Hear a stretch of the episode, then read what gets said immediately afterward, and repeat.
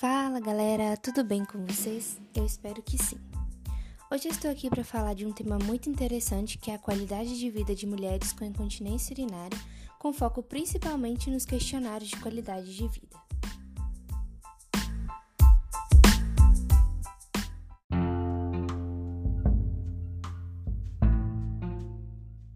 Esse tema veio a mim como curiosidade após estudar sobre a avaliação da qualidade de vida e da percepção de saúde, principalmente por conta de relatos de que a incontinência urinária pode reduzir o relacionamento social e atividades, interferindo no bem-estar emocional, psicológico e sexual das mulheres.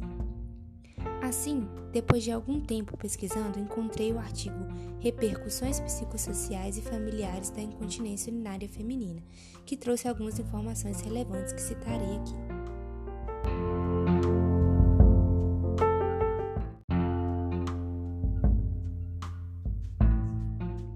O primeiro ponto levantado é a importância da aplicação dos questionários genéricos como o PSN e o SF36 para avaliar a qualidade de vida dos indivíduos e também o impacto dos resultados obtidos serem tão importantes para a pesquisa em serviços de saúde e para a alocação de recursos financeiros. Essa informação é extremamente relevante para a nossa profissão, principalmente porque avaliações econômicas no tratamento da incontinência têm sido concentradas em populações hospitalares, com poucas avaliações disponíveis do custo para a população geral.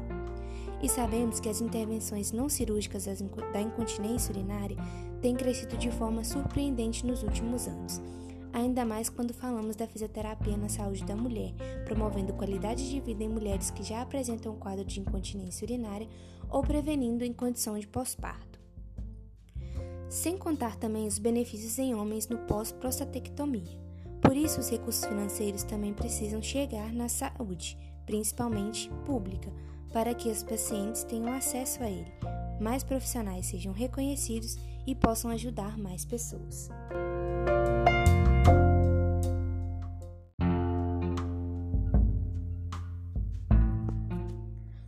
Entanto, assim como previamente apontado nas aulas, esses testes genéricos não apresentam boa aplicabilidade quando se trata de populações específicas, como mostra o artigo, já que apresentam inabilidade de detectar melhoras clinicamente importantes na qualidade de vida quando incorporados a ensaios clínicos.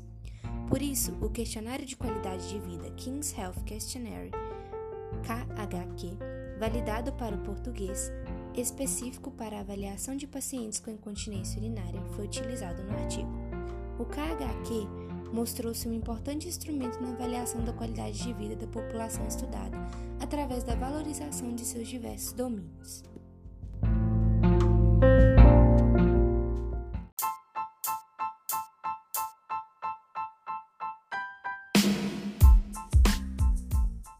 É isso, pessoal. Espero que tenham gostado dessas informações. Não se esqueça de checar o artigo em que me baseei, que foi deixado anexado no fórum. Esse foi o meu podcast como parte da avaliação da disciplina de medidas clínicas e observacionais do curso de fisioterapia da UFMG, ministrada pela professora Cristina. Um beijo e até a próxima!